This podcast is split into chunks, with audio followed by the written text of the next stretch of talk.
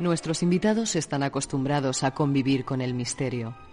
Han sido muchas las ocasiones en las que se han visto envueltos en violentas experiencias en casas encantadas.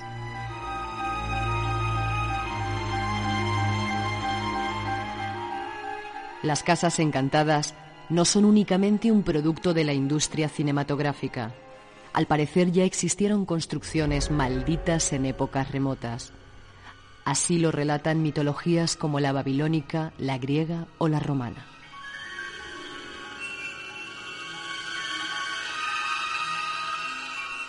Una de las primeras experiencias de la historia fue documentada por Plinio el Joven y sucedía en casa del filósofo Atenodoro en Roma.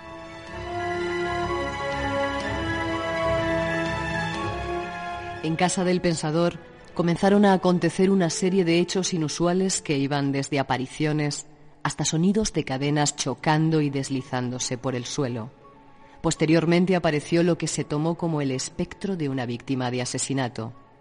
El espectro supuestamente dio al dueño de la casa instrucciones precisas para que éste encontrara sus restos óseos.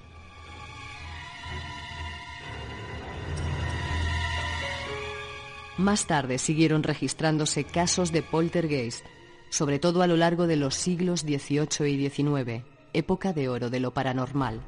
Sucesos que en muchas ocasiones fueron investigados por personajes célebres de aquellos tiempos.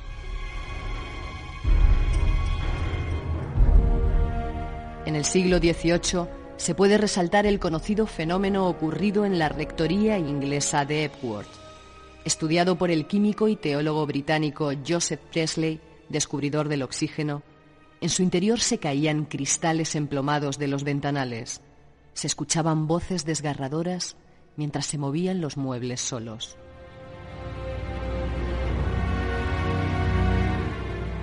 De principios del siglo XX, se puede destacar el caso de la abadía inglesa de Borley, investigado por Harry Price y un numeroso equipo de ayudantes.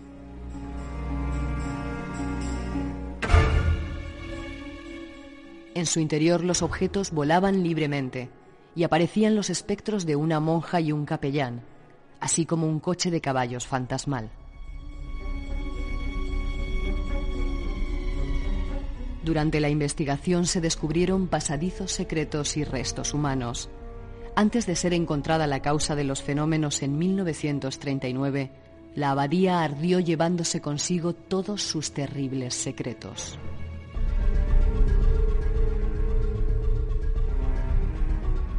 Son casos de casas encantadas, pero hay muchas otras. Nuestros invitados las investigan y ahora nos cuentan algunas de sus experiencias. Bueno, pues esta otra introducción, otro de los temas que queremos tocar. Perico, Pedro, ¿estáis ahí? Eh, estamos aquí. Y por aquí también. Pedro, eh, nos preguntan también, vamos, quedan unas cuantas psicofonías para escuchar, pero nos preguntan también un oyente, entre las muchas llamadas que estamos teniendo, él tiene un móvil en este momento, dice que si a través de un móvil puede grabar ahora mismo una psicofonía.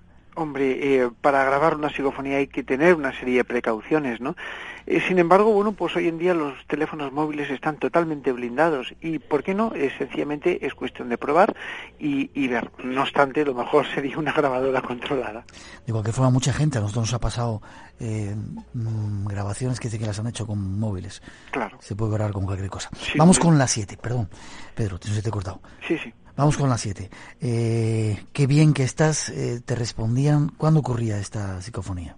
Sí, eh, efectivamente. Esto eh, yo hice una, vamos, y estoy llevando ahora una, una investigación con altas frecuencias, con altas, eh, eh, vamos, con corrientes eléctricas muy elevadas y con bobinas inductoras. En este caso, eh, bueno, pues mediante una de estas inducciones, yo incluí ese, ese sonido y, bueno, pues se quedó grabada una psicofonía en el proceso de registro, ¿no?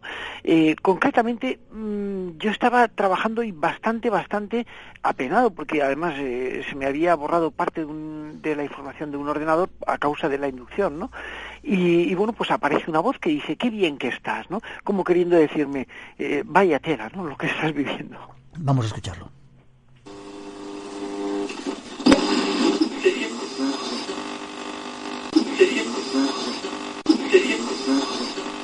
Ahí estabas trabajando eso, con un montón de aparatos, ¿no? Y había Exactamente. Se produce un ruido ensordecedor, ¿no? Porque, eh, porque se genera un campo electromagnético de aproximadamente unos 7 metros, ¿no?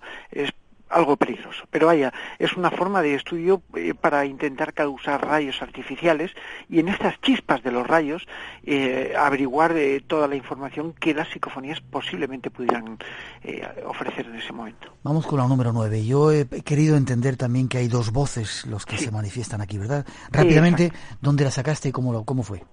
Bueno, eh, esta psicofonía eh, se, se, grabó mediante una inducción de radio, eh, también mm, grabando al unísono, ¿no? Es decir, se produce la emisión de radio, se emite y luego mediante un micrófono se recoge el ambiente. Bien, en ese momento yo preguntaba si me podían decir algo, decirme alguna cosa. Y una voz, y también se compone de dos voces, como tú dices, me dice te quiero, luego aparece un sí y otra voz también de mujer eh, parece decir te quiere, ¿no? De una forma mucho más amplia, mucho más arrastrada. Vamos a escucharlo.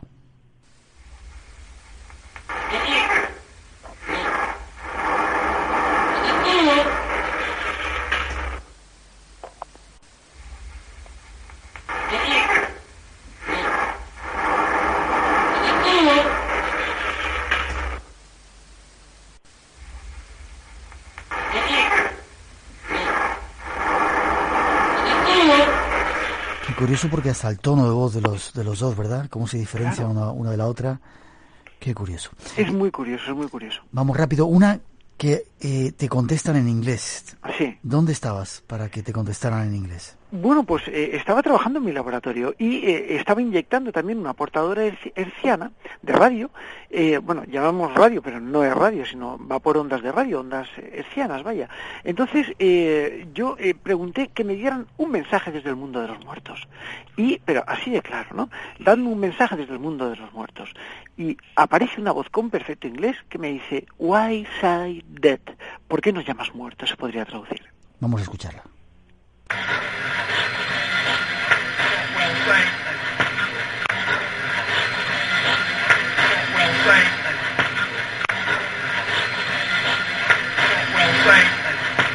Cuesta un poquito entenderla, pero bueno, más o menos está ahí. La número 11, que va a ser la última que vamos a hacer por ahora. Pedro, Perico, prepara el detector ese de movimiento que tenemos por ahí. ¿Lo tienes preparado? Lo tengo preparado. Pocas cosas me ponen el pelo más de punta que cuando suena eso. Lo van a escuchar nuestros oyentes enseguida. La última es una muy larga contestación la que te hace la número 11. Eh, Pedro. Sí, la verdad es que sí. Para mí esta es una psicofonía entrañable y ya se ha convertido en bastante popular, pero hoy en el programa eh, vamos a desvelarla entera, porque prácticamente en todas partes, incluso en el compact disc, en el disco compacto que, que yo distribuía con el, con el libro mío de las psicofonías, eh, se recogía solamente una parte. La parte que se recogía era directo de los muertos. Sin embargo, la psicofonía eh, tenía una historia un poco más larga que yo he esperado este momento para darte a ti esa primicia en esta psicofonía que tan popular se ha hecho. Bien, eh, aparece una voz, eh, yo creo que compuesta de tres partes. Yo pregunté, pedí que me dieran un mensaje desde el mundo de ese otro lado, del mundo desde vuestro mundo concretamente. Se obtuvo mediante el sistema de transradio y aparecen tres partes. La primera de ellas dice, ya, sugiero mensaje, así de claro, ¿no?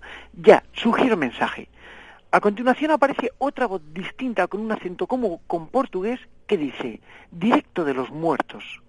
Y nada más terminar, una voz de mujer dice, y no son todos los que están. Fíjate, ya, sugiero mensaje, directo de los muertos, y no todos los que están.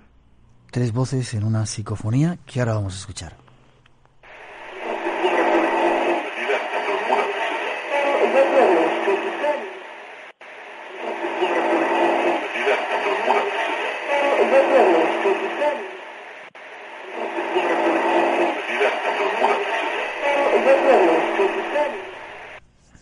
Lo que sí se entiende muy claramente es directo de los muertos y esas otras voces que están ahí. Así es.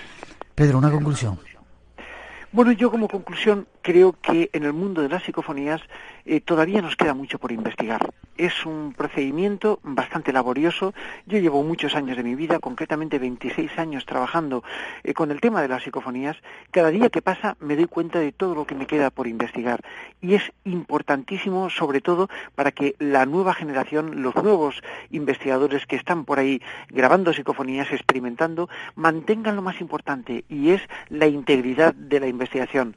Eh, no hablar, precaución, no confundir lo que son sonidos de otras voces externas, incluso las de ellos mismos, sin darse cuenta, con psicofonías, porque es importante tener la integridad y así mantener pulcra la investigación en la psicofonía. Y la historia continúa y seguiremos con todo ello, ¿verdad, Pedro? Claro que sí. Bueno, no te vayas. Eh, con Pedro y con Perico hemos vivido algunas experiencias en casas. Ellos se dedican a investigar. De repente les llaman eh, de determinadas partes de España y van de acá para allá, ¿verdad, Perico? Pues así es, eso es lo que nos gusta, a eso es lo que nos dedicamos no profesionalmente y nos encanta, sobre todo cuando nos ocurren algunas cosas que sí, verdaderamente nos dan algún susto que otro, pero nos motiva ¿no? y nos alegra para, para seguir eh, de alguna forma pues investigando todo esto que nos apasiona. Y lo has dicho muy claro, no profesionalmente, es decir, no cobráis por hacer estas cosas. No, en absoluto, como cualquier otro, vamos, eh, sería ridículo ¿no? El, cobrar de estas cosas o el intentar vivir de estas cosas. Primero porque no sería todo lo serio, por lo menos desde, mi punto de vista, ¿no? Pero independientemente de eso, pues evidentemente eh, uno hace las cosas muchísimo mejor cuando se trata de un hobby, ¿no? Por llamarlo de alguna forma, que cuando es una obligación laboral, ¿no? Y yo creo que eso es lo, lo que nos hace y, como digo, nos motiva a ir a los sitios, pues a pasarlo bien, mm, en lugares donde otros pues no lo pasarían tan tan agradablemente bien. ¿no? que yo, he visto que pasabas miedo mucho miedo. Eh, pero, tú sabes que nos gusta. Eh, sí, nos gusta, nos va a la marcha. Pero puedes intervenir en cualquier momento. ¿eh? eh cuando llegáis a una casa, lleváis una serie de aparatos y que ah. distribuís por toda ella, ¿verdad, Perico? Sí. Bueno, primero hay que entender eh, qué tipo de fenómeno es el que se pretende investigar. ¿eh? Lo, primero que hacemos es establecer un, contacto con, las personas que nos ofrecen esos testimonios, ver qué tipo de fenomenología es la que dicen que se alberga en, sus, eh, en esos lugares y en base a ello, una vez que, una vez que está discriminada pues, cualquier tipo de alucinación o cualquier tipo de, de efecto sugestivo por la persona que, que nos lo está contando, pues examinamos directamente lo que tenemos eh, delante y una vez que, tenemos el campo abierto, pues ahí disponemos de un material u otro. Y muchas veces, a veces, al menos las veces que yo está con vosotros, se pone una serie de detectores distribuidos por determinadas partes de la casa, ¿no? Sí, efectivamente. Bueno, lo de los detectores, a ver, antes de nada hay que aclarar que mm, los detectores no hay detectores de presencias de fantasmas, no, ni mucho menos. Se trata de una tecnología puramente científica, artefactos que están inventados desde hace años por la ciencia, pero que eh, aplicados directamente al campo de, la parapsicología y en determinadas circunstancias pues nos pueden orientar a tomar una decisión u otra o una eh, especie de conclusión u otra a la hora de, ver el comportamiento que tienen este tipo de sensores. Por ejemplo, eh, cuando hemos estado investigando en un lugar y ponemos un, sensor óptico o un sensor eh, pues de infrarrojo pasivo, lo que intentamos hacer de, algún, de alguna manera es comprobar que esos detectores, si no es con presencia física, digamos, explicable, eh, pues no tienen por qué ponerse en marcha. Entonces, caramba, cuando eh, se produce un fenómeno de este tipo y a la par sale uno de estos sensores, ¿qué es lo que ha ocurrido? ¿Quién ha motivado ese salto? Si nadie ha pasado físicamente por delante de ellos, eh, ¿quién demonios lo ha hecho saltar? ¿no? Es cuando nosotros nos realizamos ese tipo de preguntas. Y, claro, cuando nosotros eh, hacemos una pregunta a la nada, al aire, y decimos, eh, ¿podéis intervenir en los equipos que tenemos desplegados en esta sala? ¿Podéis hacer saltar uno de esos sensores? Y en ese momento se produce un salto de un sensor hay una, hay, hay una causa de efecto, hay una respuesta inteligente y algo, que nos está escuchando manipula en ese momento el sensor, con lo cual hay una respuesta inteligente. Te pediría, Perico, que fueras breve. Si puedes, ¿tienes, el, sensor ahí, ¿tienes el sensor ahí al lado? Sí, aquí lo tengo. Bueno, tengo el sensor y tengo la, la habitación está llena de cacharros que nos llevamos. Aquí está sonando. Esos sensores se distribuyen por la casa y cuando algo pasa por delante de ellos, suenan así. Efectivamente. Es lo que, es lo que te contaba, ¿no? Déjame, déjame escucharlo otra vez. Sí, vamos a, ponerlo, lo ponemos en marcha. Evidentemente paso la mano por delante y en este mismo momento... Suena así. Es cuando suena la señal de que algo físico acaba de actuar de, acción del aparato. Bueno, pues en muchas de esas investigaciones de repente saltan esos sensores y pasan otro montón de cosas. Pedro, en una ocasión, estabais los dos, Pedro y Perico, tuvisteis un aporte. Un aporte, bueno, cuéntanos cómo fue, muy breve, y qué pasó. Bueno, pues eh, la verdad es que fue impresionante, ¿no? Eh, yo recuerdo que la primera vez que, yo vi esto fue en Belmez.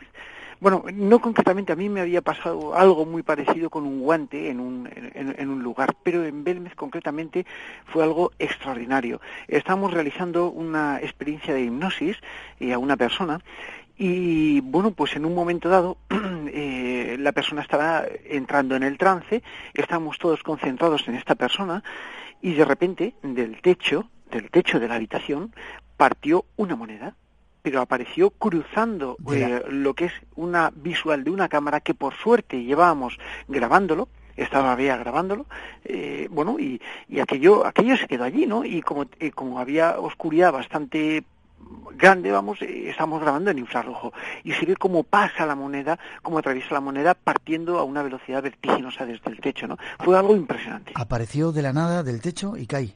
Y cayó hacia el suelo, bueno, cayó encima del ordenador de, de, una persona que estaba allí con nosotros, y, pero vamos, cayó a una velocidad vertiginosa.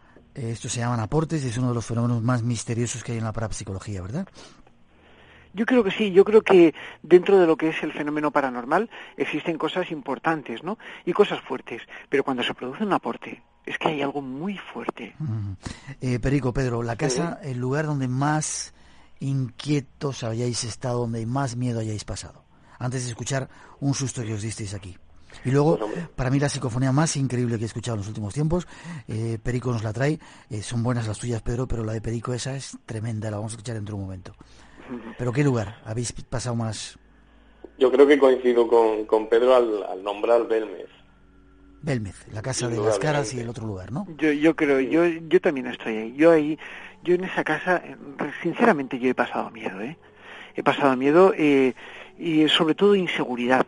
Yo recuerdo aquel día famoso, ¿no? Eh, que Pedro ahora estará sintiendo con la cabeza. Estamos Luis Mariano Fernández, Pedro y yo. Y bueno, fue algo impresionante cuando, cuando en un momento de la noche... Calla, calla, calla, cuando pasó esto. Si realmente queréis que continuemos la investigación en esta casa, danos alguna señal. ¿Qué ha sido eso, tío? Pedro, ¿qué ha sido eso, tío? Espérate, espérate, espérate, espérate. Un momento, yo he notado que alguien me ha tocado el brazo. Y yo he notado una cosa blanca sí, aquí, aquí, tío, aquí ha sido, ¿qué ha pasado? Me cago en la puta, que alguien me tocaba el brazo. Yo he una cosa blanca por aquí. un momento, Pedro. Tengo todo el brazo. ¿Qué pasó? ¿Qué estaba pasando, Perico, Pedro? Aparte de los palabrotas que decíais. Yo pido perdón por, por mis expresiones. ¿eh? Bueno, yo tengo que pedir perdón porque es una grabación que prometí en su día que no iba a sacar en ningún lado, pero si no lo sacamos, Pedro, en, el programa de nuestro amigo Miguel, ¿dónde lo vamos a sacar? yo, te lo agradezco. Yo creo que a la hora, ahora, evidentemente, de, ver qué es lo que nos pasa en, determinadas circunstancias, la gente nos pregunta, pero bueno, ¿no tenéis miedo cuando vais a este tipo de lugares? Sí, sí que tenemos miedo, lo que pasa es que mm, operamos de una forma distinta a como operaría cualquier otra persona con mucho más miedo. Es evidente que cuando te encuentras con un fenómeno de este tipo como el que ha ocurrido, eh, o que el, que ocurrió en su momento y el que hemos escuchado ahí en esa grabación, eh, pues claro, el susto es tremendo. Estábamos en un lugar tranquilo, eh, estábamos, como habéis escuchado al inicio de la grabación, pidiendo que si algo nos escuchaba y nos podía dar alguna prueba para seguir investigando en esa casa, que lo hiciera.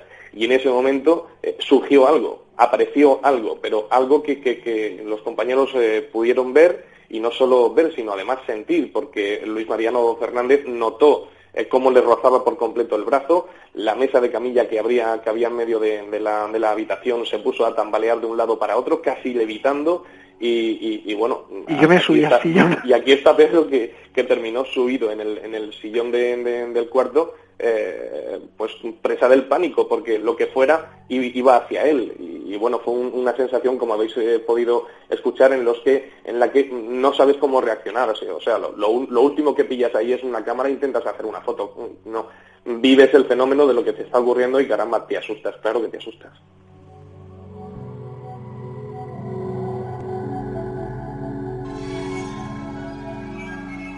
Espacio en blanco. Un viaje al mundo de lo desconocido. Aquí en Radio Nacional de España, cuando son las 3 y 28, 2 y 28 en las Islas Canarias, nuestro teléfono por si, están ahí y nos quieren preguntar 900 137 137. Yo recuerdo Pedro Perico también en esa misma casa eh, estábamos con equipos, eh, saltaban los sensores, yo estaba haciendo fotografías y de repente en la fotografía no se veía nada, pero una de ellas se ve una como si fuera humo que aparece justamente en la puerta. En ese momento, ¿verdad, Perico? ¿Te acuerdas? Sentimos claramente cómo bajaba la temperatura y como algo entraba en la habitación y tenían que ver nuestros eh, oyentes a Perico, que como digo es un tiarrón grandote, cómo se acongojaba y decía, madre mía, Dios mío. Hombre, es, es que des- después no, y sobre todo Pedro, a Pedro también se le puso el vello de punta, Sí, sobre sí. todo porque algo lo que fuera golpeó al lado suyo, eh, es como un, como un, un taconazo fuerte, ¿no? Un zapatazo fuerte, como diciendo, estoy aquí. A eso se le sumó la bajada extraordinaria de temperatura que subimos, Qué o sea, que, que sentimos, eh, nos tuvimos que abrigar, o sea, se notaba en el ambiente, casi casi nadie se atrevía a salir de, de esa estancia para atravesar el, el umbral de, de la puerta que conducía a una de las escaleras que, que iba a la planta de arriba. Eh, era, eh, pues no sé, eh, esperar el momento eh, quizás eh, más importante de la noche y pues que culminara con la aparición de, de cualquier eh, fenómeno de tipo eh, de fantasmogénesis, ¿no? Era lo que estábamos esperando. ¿Nunca habéis visto eso, que se haya materializado el espíritu o lo que sea y lo hayáis visto físicamente? Sí, sé que lo habéis captado en cámaras, etcétera, pero ¿no lo habéis visto físicamente? Yo en, en, dos ocasiones he podido ver algo, ¿no? Y es verdad, es verdad que te das cuenta de que no, es, eh, no he visto el típico fantasma con una sábana en la cabeza, no, se ve una especie de, de neblina nerviosa que se mueve de un lado a otro, ¿no? Y, te das cuenta de que estás viendo algo verdaderamente extraño. Pero yo recuerdo, y haciendo alusión sobre todo pues a, cuando nosotros estamos ahí, eh, en esa casa, investigando concretamente, han sido muchas, pero concretamente en esa casa eh, ocurren cosas mm, verdaderamente curiosas y sobre todo cuando más tranquilo estás. Fíjate que en la grabación que hemos escuchado antes eh, vemos el reflejo. Estábamos, eran las tres y media, las cuatro de la mañana, estamos cansados y cuando más bajo está el nivel de los investigadores, de las personas, más tranquilo estás, es cuando te pegas el susto, ¿no? Es cuando aquello empieza a moverse y se dispara la fenomenología. Y, y es impresionante. ¿Y por qué, por qué crees que puede ocurrir eso? Bueno, eh, Porque además recuerdo que vosotros decíais que se esperaba una hora, dos de la mañana, tres de la mañana, ¿no? Sí, normalmente siempre es una hora. eh, allí se producen. Yo recuerdo que el fenómeno por excelencia que se produjo allí eh, fue a las 4 y 17 minutos de la mañana, ¿no? Eso es. Cu- Cuando vimos que una silla, bueno, pues eh, empezaba a andar sola por ese pasillo. Empezaba a andar sola. Absolutamente. Ya. Qué curioso. Eh, más lugares donde os hayan pasado cosas que os han puesto los pelos de punta. Yo estoy recordando, Pedro, si te acuerdas cuando estuvimos en, que por cierto todavía, mm, yo no sé dónde he metido la grabación, me la tienes que mandar porque te envié copia, ya sabes a la que me refiero. Estábamos investigando eh, el tema de la Inquisición en, en Teruel, en Rubielos de Mora, además estábamos alojados en el Hotel Precioso, donde había sido sede inquisitorial en la antigüedad. Yo estuve en la, en la, en la habitación del inquisidor. Sí. Y bueno, pues por la noche, evidentemente, pues nos acercamos a una pequeña ermita que había a las afueras del pueblo y ahí estuvimos pues, realizando algunas, algunas pruebas psicofónicas. La verdad es que como no se podía entrar a la ermita porque era muy chiquitita, apenas tenía espacio, eh, la abrían una vez al mes para limpiar y poco más, pues nos sentamos con tranquilidad a, a la espalda de uno, de uno de los muros de, de la, de la ermita y había pues una reja, ¿no? Una reja que, que desde dentro pues ni desde fuera se podía eh, meter la mano porque había otra mini rejilla eh, que imposibilitaba el poder meter la mano siquiera, pero sí podíamos ver lo que había dentro. Y en uno de los momentos de la noche Pedro me dijo, eh, ¿qué haces? Y yo le dije, ¿cómo que qué hago? "Eh, Pues grabando. No, no, que ¿por qué me tocas la cabeza? No, no, yo no te he tocado la cabeza. Y en ese momento pues me dijo que alguien le había tocado la cabeza desde el interior. Digo, Pedro, es imposible porque nadie puede meter la mano por aquí. O sea, los, los agujeritos son minúsculos. Te juro que alguien me ha tocado la cabeza. Bueno, pues aquello quedó así y 15 minutos después nos levantábamos y mientras nos fumábamos un cigarro, eh, pues me, iba aproximando a, esa reja nuevamente mientras iba increpando. Eh, bueno, si hay algo ahí dentro o alguien que me pueda escuchar y me pueda ver, eh, que salga de una vez. Como, como el que hace un, llamamiento, ¿no? Un poco a, a ver lo, lo, que ocurre, ¿no? Sabiendo que no va a pasar nada. Pues en ese mismo instante vimos con total claridad cómo una silueta de tipo blanquecino atravesó, pero además rozando los bancos internos que la verdad nos hizo, a mí por lo menos, echar a correr a Pedro porque estaba un poquito más lejos, pero sí yo, yo sí eché a correr. Y además eso está grabado. Sí, está grabado, por eso te digo que no hay vuelta de hoja, está grabado, sí. Nos queda muy poquito tiempo ya para terminar, tenemos que dar paso a dos informaciones que tenemos ahí. Eh, hay una psicofonía que nos ha pasado a última hora, Perico, Cuéntame dónde, a mí está, me ha impresionado realmente. Cuéntame dónde la conseguiste, Perico. Pues esa, esa la conseguimos precisamente en, en Belmes también. Y fue durante la grabación de, un reportaje que hicimos para Televisión Española, eh, hace ya un año y poco, para el programa concretamente Hora Cero. Y, bueno, los investigadores y los, tanto nosotros los investigadores como los redactores y los cámaras que venían a cubrir el, el reportaje magistral, eh, por decirlo, eh, pues bueno, eh, todos nos llevamos una grata sorpresa, ¿no? Porque, como decía Pedro, a una hora determinada de la noche es cuando empiezan a surgir los fenómenos más virulentos. Y a las tres y media aproximadamente de la, de la madrugada empezamos a tener saltos de sensores, como una nebulosa, una neblina que, hizo saltar en dos ocasiones el interferómetro láser que teníamos colocado en la planta de arriba, y en ese justo momento saltó otro de los sensores que teníamos abajo y se coló la voz de una niña que con total naturalidad eh, decía el mensaje que vamos a escuchar si, queréis a continuación. Eh, hay psicofonías que, que, por el carácter de la voz en sí es desagradable. Esta, sin embargo, es eh, para mí espeluznante por la naturalidad que emplea la niña a la hora de decir lo que dice. Y es, hola, ¿podéis ayudarme? Espera, eh, Perico, eh, se me pone la carne gallina. ¿Los compañeros de televisión no se lo hicieron encima? Sí.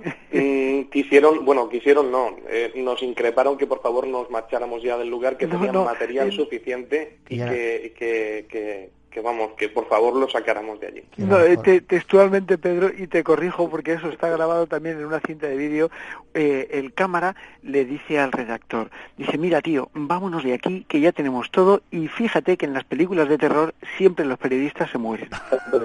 eso dijo. Bueno, eh, para mí, de todas las que hemos escuchado, ha habido algunas impresionantes como la primera, acércate.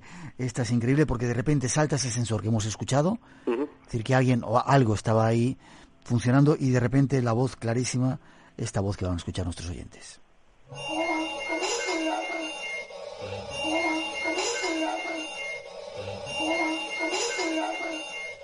Tremendo, ¿eh? Hola, podéis ayudarme.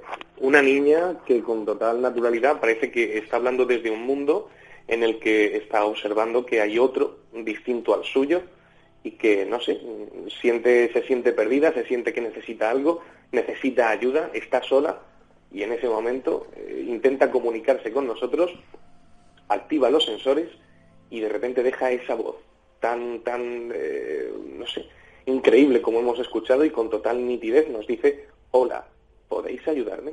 Tremendo. Lo vamos a escuchar otra vez dentro de un momentito. Eh, mucha gente nos está preguntando si por qué es peligroso hacer psicofonías.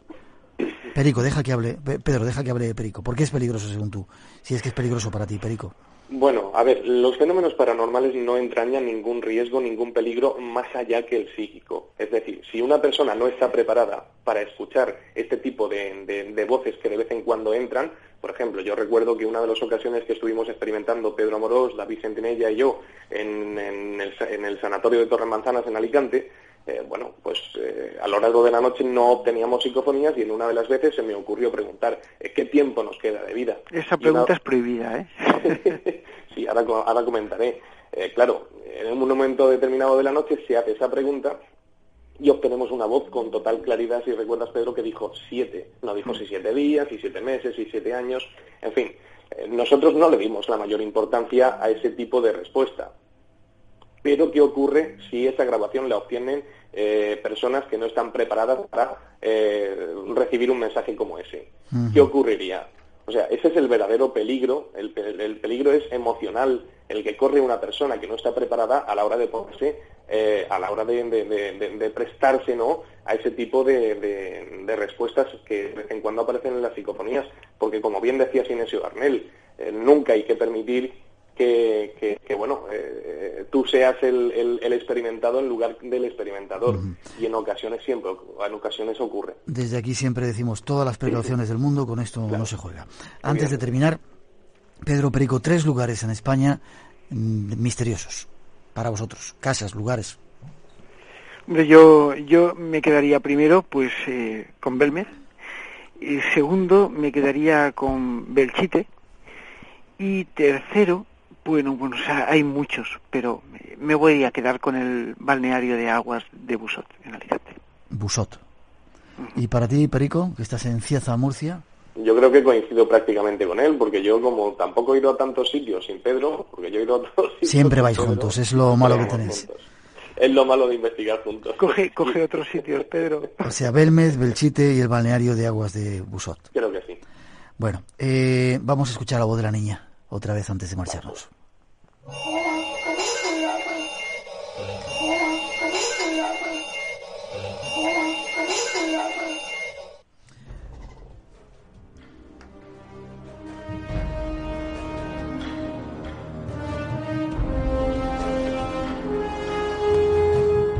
3 y 40, 2 y 40 en las Islas Canarias. Esto es Radio Nacional de España, un programa que el primero que hemos dedicado a las psicofonías.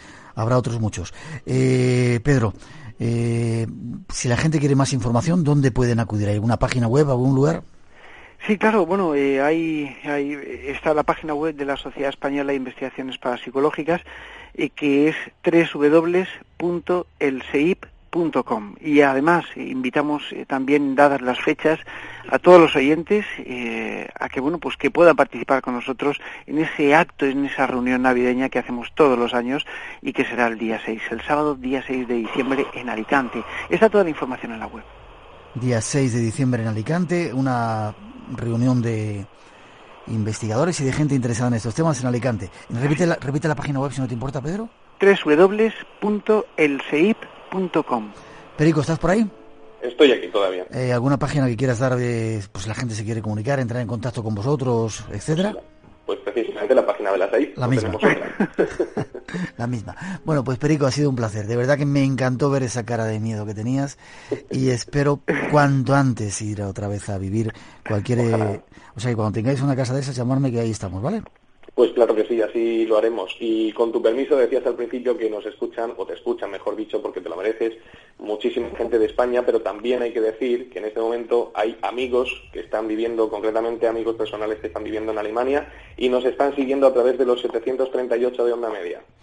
Eh, bien, y nos, y nos, escuchan en Estados Unidos y en un montón de países porque tenemos cada día más comunicaciones de todos ellos. Las gracias a ellos. Un saludo para todos ellos. Perfecto. Pedro Amoros, gracias. Gracias a ti, Miguel. Como siempre, un beso muy fuerte y, y hasta siempre. Y saludos, desde luego, a todos los oyentes. Pues saludos también a vosotros, también a sus seres del más allá. Gracias por la lección.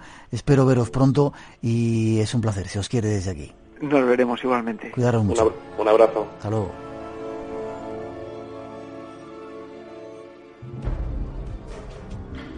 Tenemos que dejar un poco ahí archivado ese tema que habíamos, eh, os habíamos dicho que si había tiempo os pondríamos ese monje taoísta. Eh, se vendrá seguramente, a lo mejor mañana, a hablarnos de hopis y de gente que vive por ahí. Pero hay una expedición del espacio en blanco que se, ha puesto en marcha. Estos son los datos. Trataremos de comunicarnos incluso con ellos en la selva, algo fascinante lo que van a, han ido a encontrar, ojalá lo, lo encuentren y aquí os lo contaremos. Ahí están las informaciones.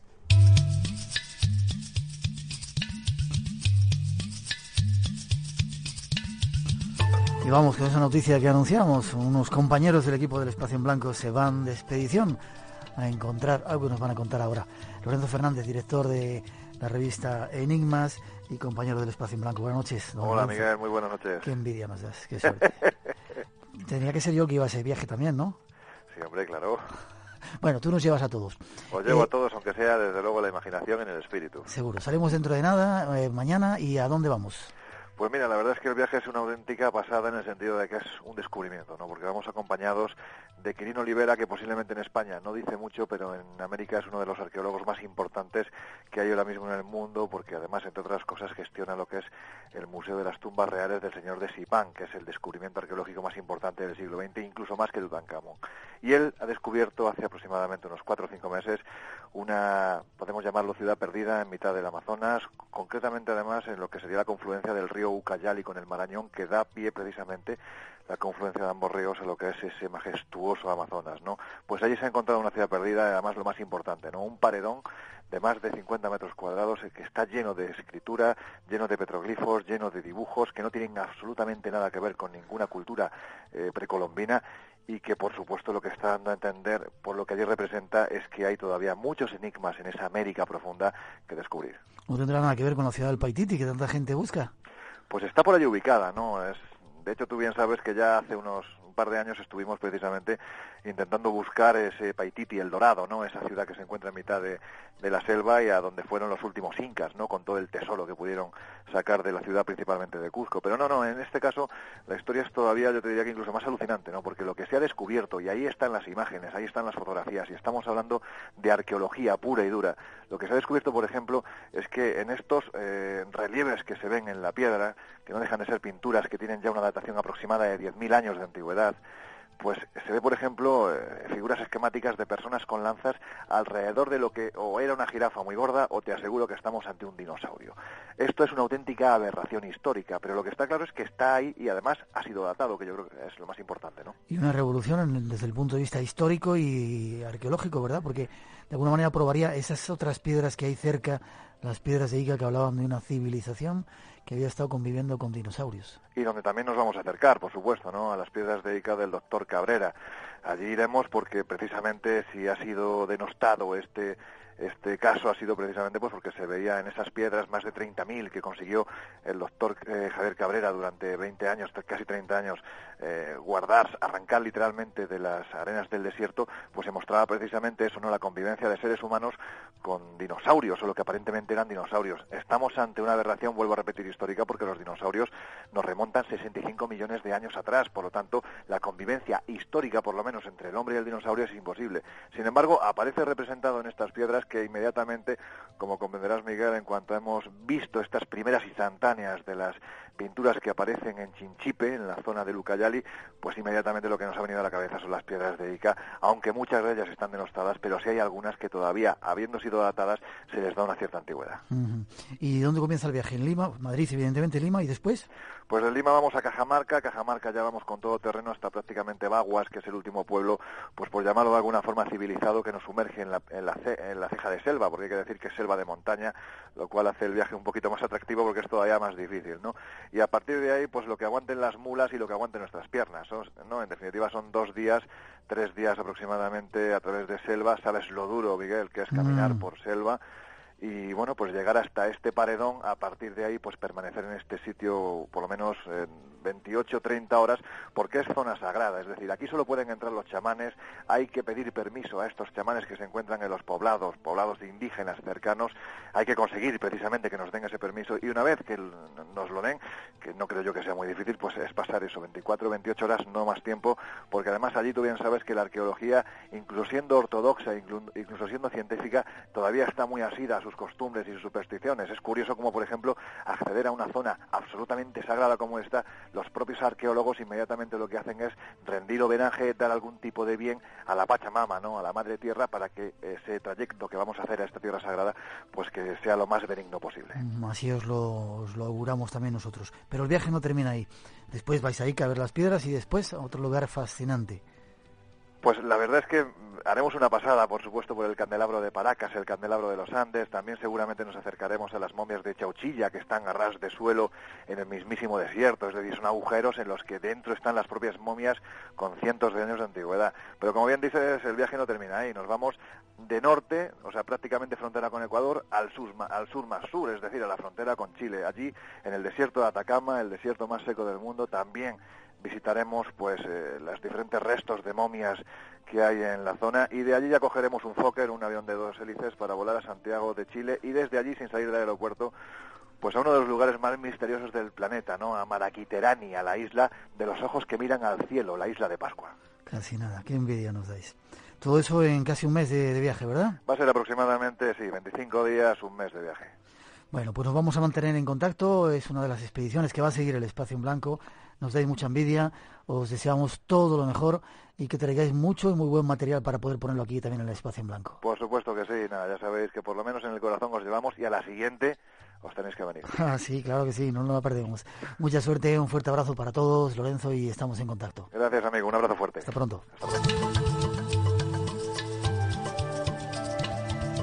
El mundo está hecho de cosas grandes y de cosas pequeñas, pero lo más injusto es que las llamemos grandes y pequeñas, porque cuando te pasa algo, cuando pierdes algo o a alguien que de verdad te importa, solo te fijas en eso, aunque explote el mundo a tu alrededor, no te importa, no te importa nada.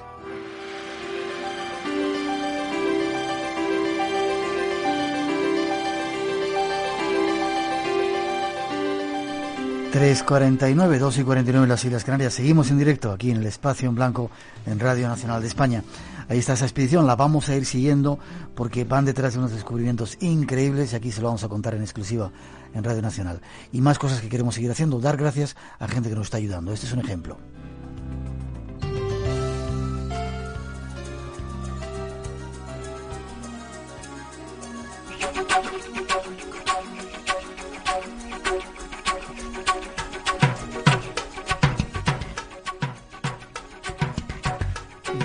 Semanas estamos dando gracias a un montón de gente que en Internet está facilitando que el espacio en blanco llegue cada vez a más sitios. Y hay una persona que no le hayamos dado todavía las gracias, se llama Paqui Benito. Buenas noches, Paqui. Hola, buenas noches. ¿Cómo estás? Muy bien, encantada de hablar contigo. Igual te digo, tú eres la responsable de un, de un blog que tiene mucho que ver con el espacio en blanco, ¿no? Eh, sí, así es. ¿Cómo se te Eh, ocurrió la idea de hacer eso? eh, pues en principio porque un amigo, eh, Lois, a quien desde aquí le mando un saludo, eh, me propuso que fuese la encargada del canal de chat, el IRC hispano, y bueno, eh, se me ocurrió que además del canal sería una buena idea promocionar el, el espacio a través de un blog y eh, donde pudiese encontrarse la gente de los Mm. oyentes del espacio y escuchar los programas y no sé, estar un poco eh, Más en contacto todos, ¿no? sí. Mm. Tú estás en Cáceres. Eh, sí, así es. En Cáceres. Eh, y eso del blog, que yo no entiendo mucho de Internet, sé lo que es un blog, ¿no? Pero es una forma muy sencilla de que los oyentes accedan y puedan meter ahí sus cosas que se enganchan enseguida y salen en Internet, ¿no? Eh, sí, en principio el blog es una, eh, una página, pero menos sofisticada, más fácil, y entonces cualquiera lo puede hacer simplemente con una sencillo eh, indicaciones que ellos mismos te van diciendo. ¿Y qué tienes en el blog eh, del espacio en blanco? ¿Qué es lo que hay? Eh, pues en Hay una entrevista que me hicieron a mí incluso, eh, sí, que no la tenemos nosotros, la tenéis vosotros ahí en vuestro blog. eh, sí, gracias a amigos que me lo facilitan. la Sí, ya les voy a dar yo a esos amigos. Eh, tenemos eso, como tú dices, una, un par de entrevistas, eh, tenemos algún, algún artículo de presentación de lo que es el programa y de tu trayectoria y tenemos además pues una sección de descargas y los propios programas que va realizando pues los voy colgando para que la gente los pueda escuchar en directo. La verdad que muy bien colocaditos los tienes y muy bien preparados, ¿eh? Eh, sí, bueno, lo intento al menos.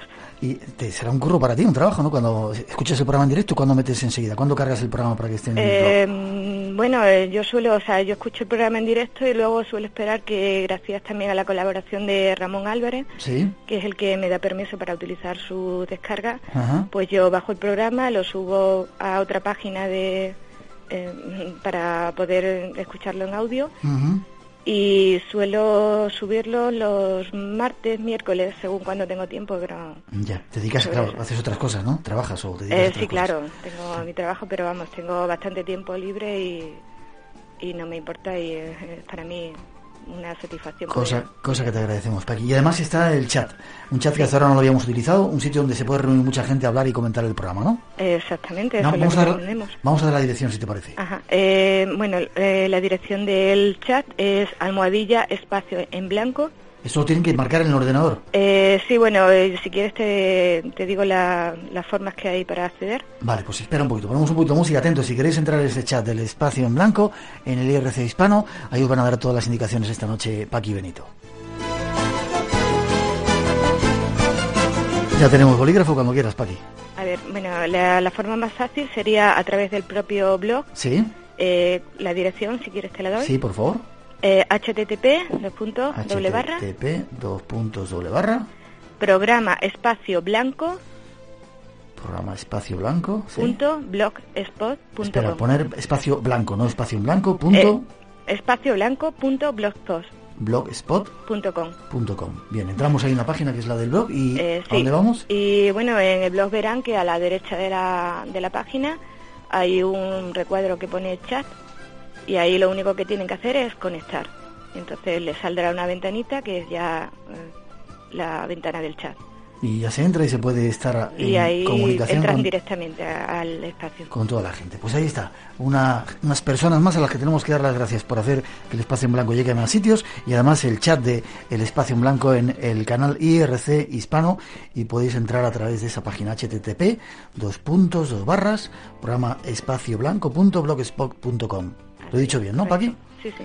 Pues muchas gracias. Cualquier cosa sabes dónde estamos y estamos en contacto para seguir adelante divulgando todo esto y te lo agradezco un montón, Paqui. Gracias a vosotros. Un beso Eh, grande. Mucha suerte Nos y vemos. felicidades por la vuelta. Gracias. Nos vemos pronto por ahí por Cáceres, una ciudad mágica Cuando donde la queráis. ¿vale? Ya te avisaremos. Un beso. Hasta luego.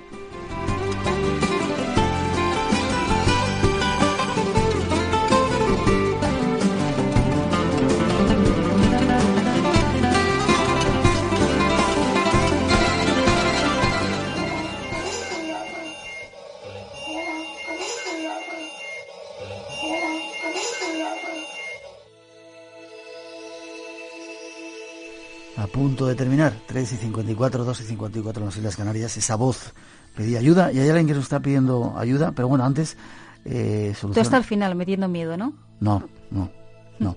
Eh, gracias a los oyentes que enseguida responden con las llamadas, ¿verdad? Y hay que contestar Sí. algunos cuantos, ¿no? Sí, hay que contestar algunos. Se nos han contado casos, nos han, hemos estado tomando nota también de, de casas donde pasan este tipo de, de fenomenología y que nosotros, pues bueno, nos pondremos en marcha en cuanto podamos. Bueno, y hay una persona muy especial para nosotros que ha estado muchas veces en el programa, a la que tenemos un infinito cariño, que se llama Carmen Pérez de la Iz, que en este momento está pasando un, así, un momento delicado. Bastante complicado, diría yo. El domingo pasado nos enteramos que, que Carmen estaba ingresada y desde entonces pues eh, hemos creado una cadena de energía para, para que se recupere enseguida.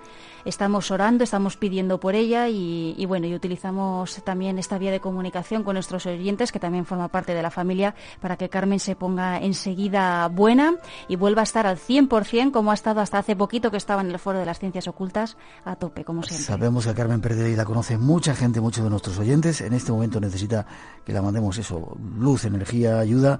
Y Carmen, desde aquí sabemos que vas a escuchar esto, sabes que te queremos un montón y sabemos que te vas a poner enseguida muy bien. Te va a servir un poco toda esta energía que te vamos a mandar. Y te, eso, deseamos que estés cuanto antes aquí con nosotros, contándonos ese montón de cosas que tienes que, que contarnos. Así que ánimo, Carmen, te queremos. Un besito. Un beso enorme, Carmen. Y, y como dice Miguel, en cuanto estés buena, aquí ya estás en, en el estudio de Vale, mucha gente está entrando a la página, eh, la dirección de la página. www.espacioenblanco.es, mucha gente ya lo sabe y bueno, que sigue también la lista de, de viajes. Eh, sabemos que os estáis poniendo en contacto con nosotros a través de espacio y, y bueno, y a través de esos emails os est- estamos a- elaborando una lista donde haremos un grupo y bueno, y os vamos a informar pues de las nuevas expediciones del espacio en blanco, de destinos, de fechas y de, de- este tipo de cosas que, les, que os gustan tanto y que nosotros siempre intentamos dar información. Repetir la dirección de nuestra página web. www.espacioenblanco.es. ¿Y alguna contestación antes de que nos vayamos y nos vamos enseguida? ¿Cuántos minutos os quedan? Poquísimos. Bueno, nada, hemos elegido este email que nos cuenta un oyente que, escuchaba Espacio en Blanco desde los inicios en Radio Nacional, que por casualidad una noche escuchó el primer programa de esta nueva temporada, que tiene 37 años y que recordó la primera época, como digo, en Radio Nacional, que tan solo tenía 18. Nos pide información sobre los viajes, ya Óscar te tenemos apuntado en la lista y nos manda un abrazo fuerte y, y un beso enorme también te mandamos nosotros.